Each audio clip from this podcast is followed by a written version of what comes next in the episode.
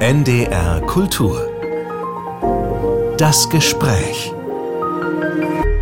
Mit Juliane Bergmann. Bei ihm ist die Psyche ein kleiner Schlingel. Seine Figuren sind, Achtung Wortspiel, nur ein Ich in der Landschaft. Sie existieren um die Wette, haben als Lieblingsbeschäftigung, so würde ich das zumindest interpretieren, schlafen. Und sobald sich zwei davon verlieben, wollen sie miteinander welk werden. Der Mensch, der so auf die Welt blickt, das ist Tobias Vogel. 1982 in Krefeld geboren, inzwischen lebt er in Hamburg. Unter dem Pseudonym Krieg und Freitag veröffentlicht er seit 2017 Strichmenschenzeichnungen in den sozialen Netzwerken Facebook, Instagram und X früher Twitter. Mit ihm möchte ich heute sprechen über Papier und Bildschirme, über mutige Neuanfänge, schlaflose Nächte und Internet-Hypes. Hallo und herzlich willkommen, Tobias Vogel. Hallo. Sie stecken gerade in den Vorbereitungen zu Ihrem Soloprogramm Um die Wette existieren, mit dem Sie am 17. Februar im Zentralkomitee Hamburg an den Start gehen. In der Vorankündigung da heißt es, es sollte nicht auf der Bühne funktionieren, tut es auf magische Weise aber doch. Was macht ein Zeichner ein Abend lang solo auf einer Bühne? Hm, ja, es, es klingt äh, profan, aber der Zeichner zeigt seine Cartoons und liest diese Cartoons vor. Und dann erzähle ich noch ein bisschen was teilweise zum Hintergrund oder was mir so spontan in den Kopf schießt. Und bevor ich damit angefangen habe, hätte ich mir auch nicht vorstellen können, dass das auf einer Bühne überhaupt seinen Platz hat. Dann habe ich mir aber sagen lassen, dass das tatsächlich mittlerweile ziemlicher Standard fast schon unter Cartoonisten und ComiczeichnerInnen ist und habe mir auch ein paar Shows von anderen angeschaut und gemerkt, ja, das, das kann klappen, das kann sogar sehr gut klappen und ich will hoffen, dass das bei mir auch der Fall ist. Bei der Verabredung unseres Interviews, da haben Sie mir geschrieben, ähm, es gestaltet sich unerwartet umfangreich. Woran hakt's denn? naja, das liegt daran, dass ich gerne einen Querschnitt durch mein gesamtes Werk zeigen möchte und äh, bei der Sichtung meines Werks feststellen musste, dass es in den sieben Jahren doch einigermaßen umfangreich geworden ist. Und äh, da erstmal das Beste rauszufiltern und daraus dann wiederum das zu filtern, ähm, mit dem man dann anderthalb bis zwei Stunden gefüllt kriegt, das äh, stellt sich doch als ziemliche Mammutaufgabe heraus. Haben Sie heute schon was gezeichnet, Herr Vogel?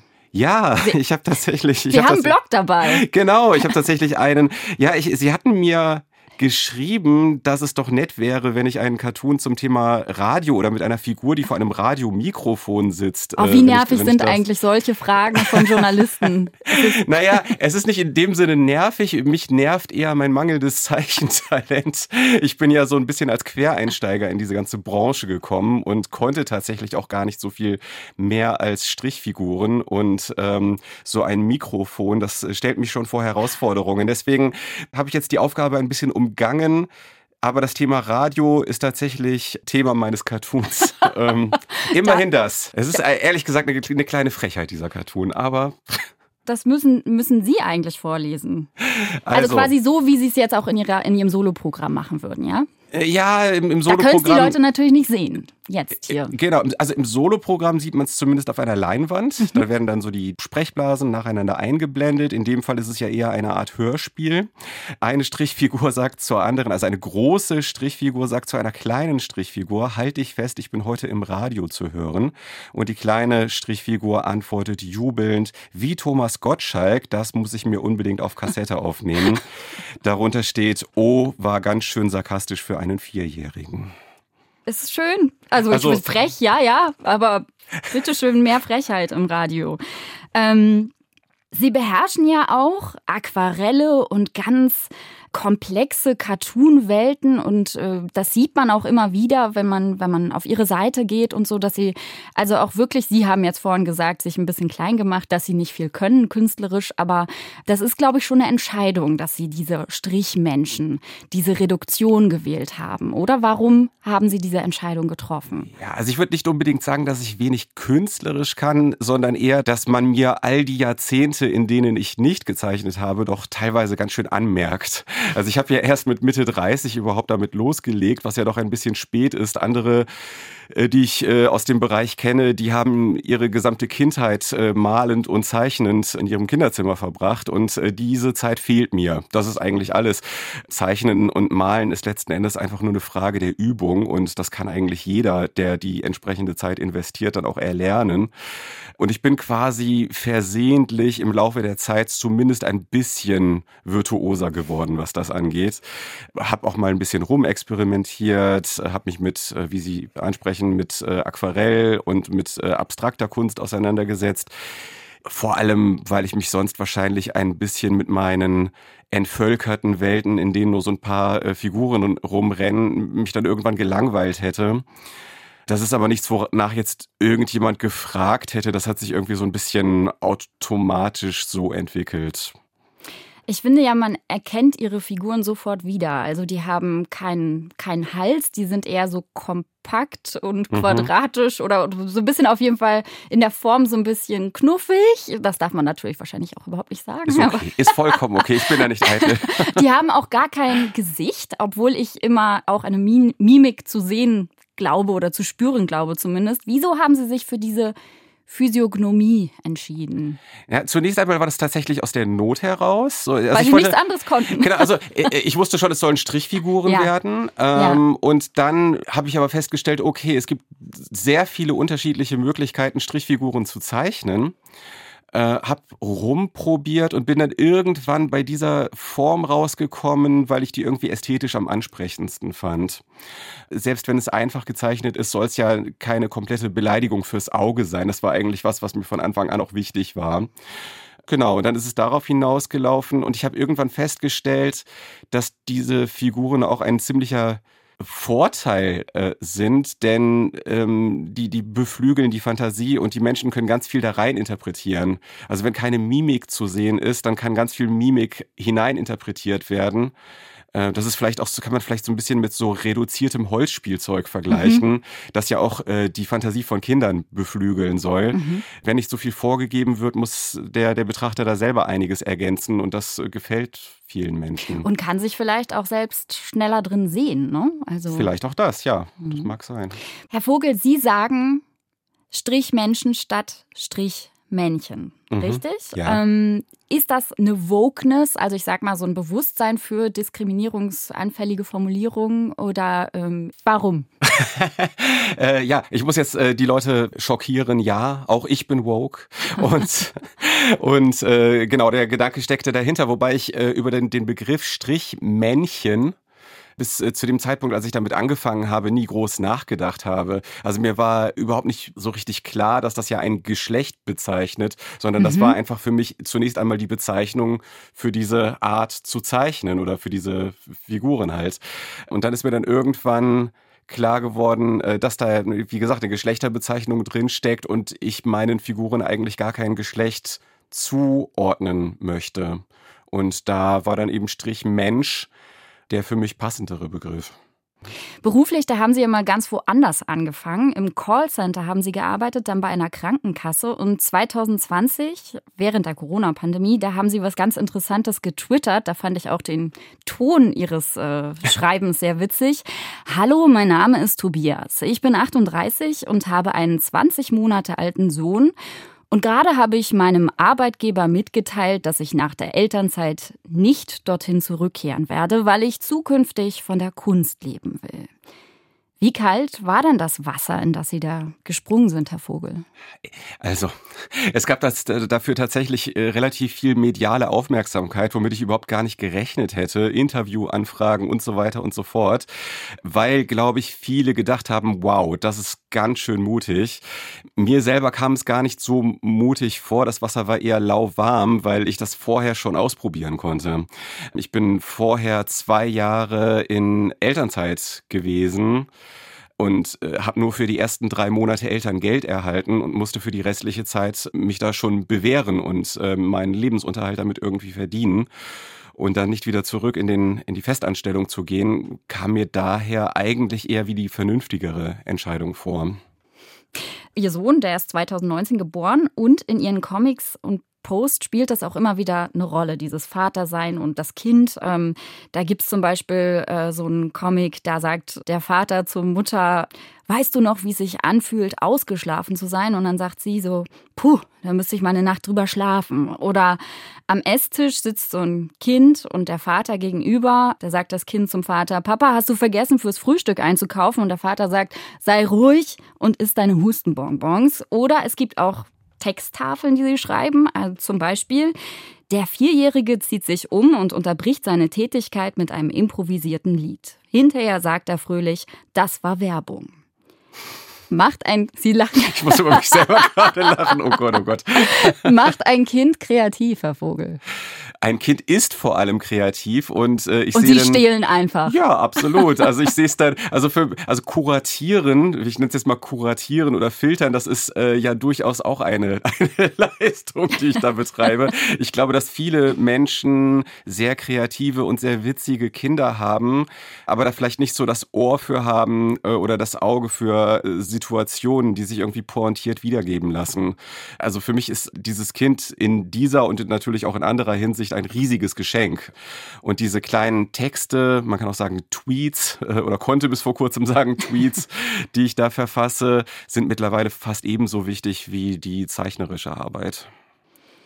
Wichtig für Sie oder wichtig für den Erfolg? Wichtig für den Erfolg, aber auch wichtig für mich. Also es ist ja auch schön, diese magischen Momente für die Zukunft festzuhalten. Und manchmal habe ich mir schon gewünscht, dass es so eine Fülle von Anekdoten auch aus meiner eigenen Kindheit gäbe. Ähm, das meiste ist dann ja einfach verloren und vergessen. Und äh, ich freue mich allein schon deswegen, dass äh, so vieles davon festgehalten zu haben.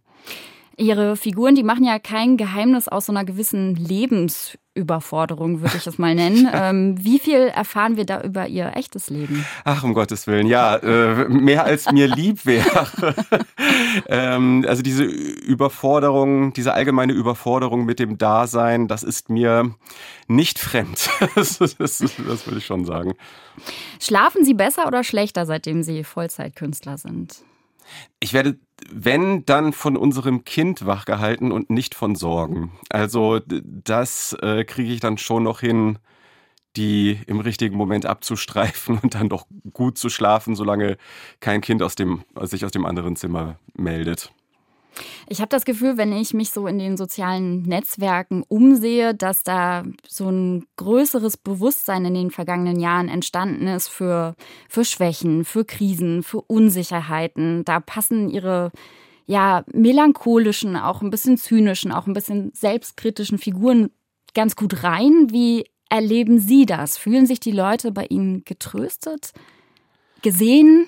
Ja, doch, absolut. Also das, das höre ich immer wieder. Ich kriege auch immer wieder Rückmeldungen von äh, PsychotherapeutInnen, die äh, meine Werke in ihren Wartezimmern aufgehängt haben oder meine Bücher liegen dort aus. Also gerade Menschen in äh, die so in psychische Untiefen geraten sind, freuen sich darüber, dass das, was sie fühlen und erleben, in meinen Cartoons aufgegriffen wird, ohne dass ich gleichzeitig irgendwie billigen Trost mhm. liefern möchte. Da bin ich ja fast ein bisschen beruhigt, dass Sie sagen, dass sich Psychotherapeutinnen und Therapeuten melden, um ihre Kunst zu zeigen und nicht um äh, ein Therapieangebot zu machen oder ähnliches. Das, so. das war mein erster Gedanke, als Sie das Die, die Ferndiagnose. ja. also äh, wer äh, seriös äh, in dem Bereich unterwegs ist, weiß natürlich, dass sich Ferndiagnosen verbieten. ja. ja. Wie stehen Sie denn generell zu Social Media? Ich meine, Ach, Social ja. Media ist ja ne, Ihr Erfolg, der ist ziemlich beeindruckend. Also jetzt allein auf Instagram stand heute äh, 173.000 Menschen, die Ihnen allein auf Instagram folgen. Und wie ambivalent ist Ihr Verhältnis zu Social Media? Wahnsinnig ambivalent.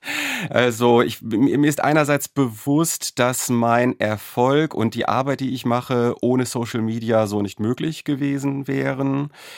Aber meine Güte, was das alles an Stress und gerade so in den letzten Jahren an Dingen mit sich gebracht hat, auf die ich gerne verzichtet hätte, das geht ja los bei der Twitter-Übernahme durch Elon Musk, äh, wonach sich wirklich alles zum, dort, zum, dort zum Negativen verändert hat, hin zu dem starken Fokus auf Algorithmen, was auch noch nicht der Fall war, als ich äh, 2017 angefangen habe. Zumindest lag darauf der Fokus nicht so stark äh, der ganze Bullshit, der dort so eifrig geteilt wird.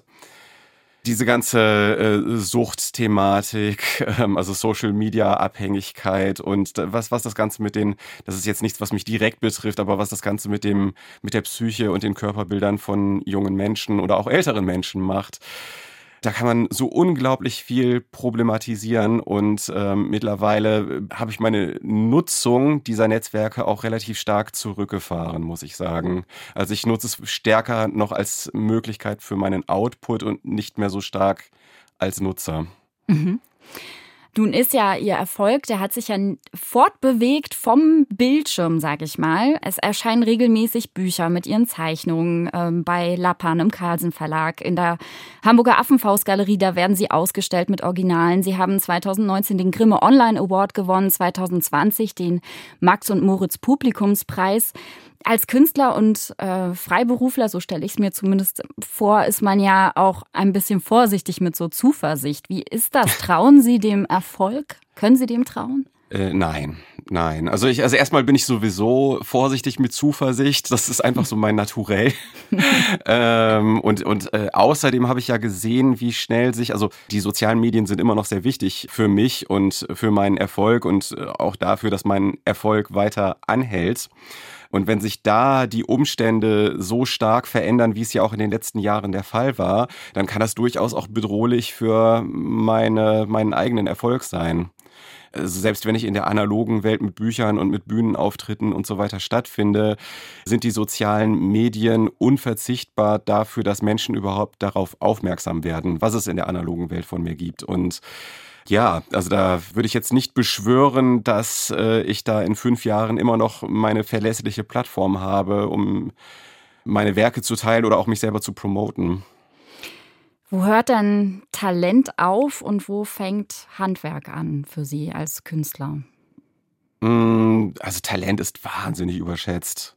Also äh, Handwerk ist, ist Handwerk und Übung ist eigentlich das A und O, ist das Wichtigste. Wie schnell arbeiten Sie an so einer Zeichnung? Naja, also der zeichnerische Part, der ist ja, der hält sich ja meistens einigermaßen in Grenzen, wobei ich auch da öfter mal mehrere Anläufe brauche, bis ich die richtige Körperhaltung oder die insgesamt. Ist nämlich entscheidend bei Ihnen, die ja, Körperhaltung. Genau, ja. Also das ist nicht einfach nur, dass da ein Strichmensch zu sehen ist, sondern der hat auch wirklich so eine totale Ausstrahlung ja. in seiner ganzen Physiognomie. Also genau, genau. Das ist mir auch sehr wichtig. Also das, äh, ich, ich rotz das jetzt nicht einfach so dahin, sondern das, ich habe auch so ein bisschen so ein Bild im Kopf, wie mhm. das aussehen sollte. Da brauche ich manchmal mehrere Anläufe. Und was den Inhalt angeht, das kann mühsam sein oder es kann super schnell gehen. Aber wenn es super schnell geht, dann hat das auch was damit zu tun, dass ich mein Gehirn für eine bestimmte Art äh, zu denken trainiert habe. Ähm, und da dann eben auf die Art so indirekt Arbeit vorausgegangen ist für das, was ich dann da zu Papier bringe. Wenn man einen äh, Gag visualisiert, dann hat das viel mit, mit Übung und mit Handwerk zu tun. Wenn man das einige Male gemacht hat oder wie ich jetzt seit ein paar Jahren mache, dann weiß man schon eher, was funktioniert und äh, muss dann auch nicht auf so eine Eingebung warten oder den großen Geistesblitz. Haben Sie immer ein Skizzenbuch dabei oder? Nein, äh, habe ich würde ich gerne machen. Ich wäre gerne so der der dieses, dieses äh, Bild Künstler. von dem ja. Ja, genau, das ist ja so ein, auch so ein romantisches Bild, dass man dann so ein Skizzenbuch in der Tasche hat, das aus allen Nähten platzt, also so ein, so ein fast schon mythisch aufgeladener Gegenstand. Wobei ich sagen muss, selbst diejenigen, die ein Skizzenbuch haben, würden wahrscheinlich bestätigen, dass das meiste, was darin ist, wirklich absoluter Schrott ist. Man produziert ja wirklich fast nur Ausschuss und 10, 20 Prozent sind dann vielleicht vorzeigbar. Bei mir findet das dann eher im Kopf oder in meiner Notizen-App auf dem Handy statt wenn mir was einfällt und äh, dann warte ich darauf, dass ich dann irgendwann in meinem Atelier sitze, um das dann äh, richtig zu Papier zu bringen. Fein säuberlich, im Atelier, am genau. Schreibtisch. Genau. Mhm. genau, und mittlerweile fotografiere ich die Sachen auch nicht mehr ab, wie ich das eine Zeit lang gemacht habe, sondern scanne sie meistens sogar ein. Also ganz am Anfang habe ich ja wirklich äh, da abends vorm Fernseher dann auch gesessen und gezeichnet und dann bei äh, schummrigstem Licht das Ganze abfotografiert und ins Internet gestellt. Das hat sich auch in der Hinsicht so ein bisschen professionalisiert. Professionalisiert, genau. ja klingt so. Ähm, 2018 nach den rechtsextremen Ausschreitungen in Chemnitz, da haben Sie sich zum ersten Mal klar politisch gezeigt. Sie haben so eine Strichmenschenkette gezeichnet und damit Spenden gesammelt für den sächsischen Flüchtlingsrat.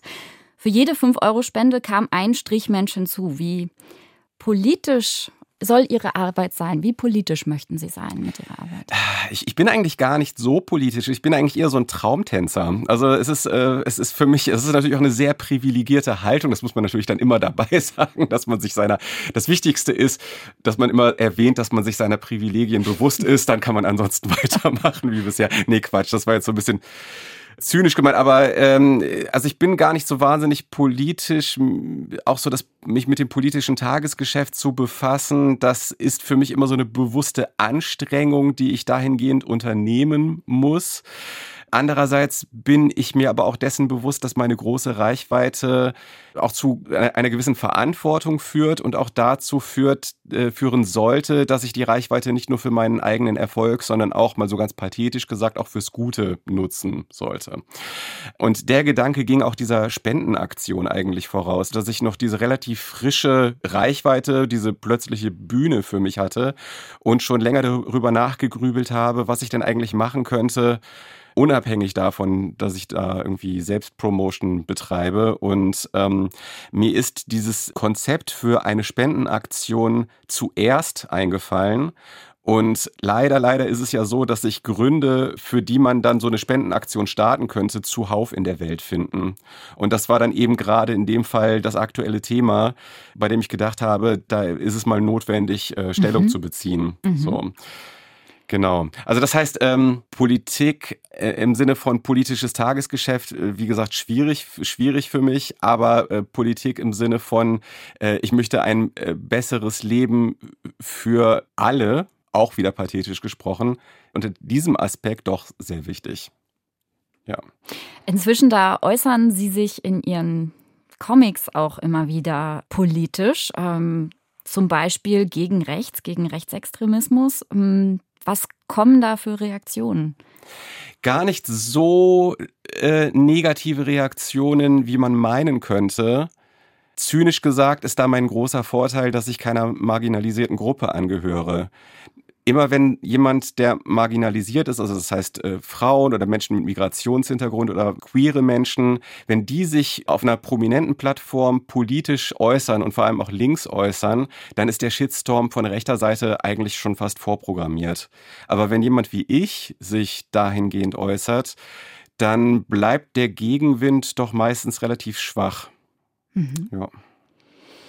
Überall kann man lesen, dass das Pseudonym, dass wir das ihre Autokorrektur vom Smartphone zu verdanken haben, die machte aus Krieg und Frieden Krieg und Freitag. So, das kann man jetzt überall lesen. Was mich äh, vor allem dann interessiert, ist, haben Sie haben Sie gerade Tolstoi gelesen oder warum haben Sie Krieg und Frieden tippen wollen? Also ja, ich habe ich habe das erste Buch von Krieg und Frieden als Hörbuch gehört. Ähm, und das dauerte schon so, ich glaube, 15 Stunden Aha. oder so. Und ich habe mir seitdem immer mehr vorgenommen, auch mir, mir auch den Rest anzuhören. Aha. Bin aber bis dato noch nicht dazu gekommen. Jedenfalls habe ich in so eine, auch wiederum in meine Notizen-App dann eingetragen, dass ich an dem Tag dieses Buch zu Ende gehört habe. Das war auch für mich so ein bisschen so eine so ein Versuch, mich dazu zu motivieren, mehr zu lesen oder mehr Hörbücher zu hören und ja, habe Krieg und getippt und dann wurde Freitag von Autocomplete als nächstes Wort vorgeschlagen. Ich war eh auf der Suche nach einem Twitter-Handle, die meisten guten waren zu dem Zeitpunkt eh ver schon vergeben und ich dachte auch Krieg und Freitag, das klingt irgendwie catchy und witzig und das nehme ich jetzt. Jetzt äh, mag ja Freitag noch so ein gute Laune-Wort sein. Krieg in Zeiten, in denen jetzt in Europa äh, Krieg herrscht, ähm, eben ein schwieriges Wort. Wie, wie ist Ihr Verhältnis zu Ihrem Pseudonym inzwischen? Ist das, ähm, ist das ein, ein, Thema? Gibt es Menschen, die irritiert sind von Ihrem Namen? Ist das, ist das für Sie ein Gesprächsanlass? Ja, nach dem russischen Angriffskrieg, äh, nachdem es losgegangen ist, da äh, kamen schon einige etwas pikierte Nachrichten, dass ich doch jetzt mittlerweile mal über meinen Namen äh, nachdenken sollte, wo ich dann auch gedacht habe, okay, Leute, ist euch jetzt erst aufgegangen, dass Krieg eine mhm. schlechte Sache ist? Mhm. Also das, das kann ja nicht euer Ernst sein, dass, dass jetzt plötzlich dieses Bewusstsein dafür entsteht. Das war ja vorher auch nicht anders so.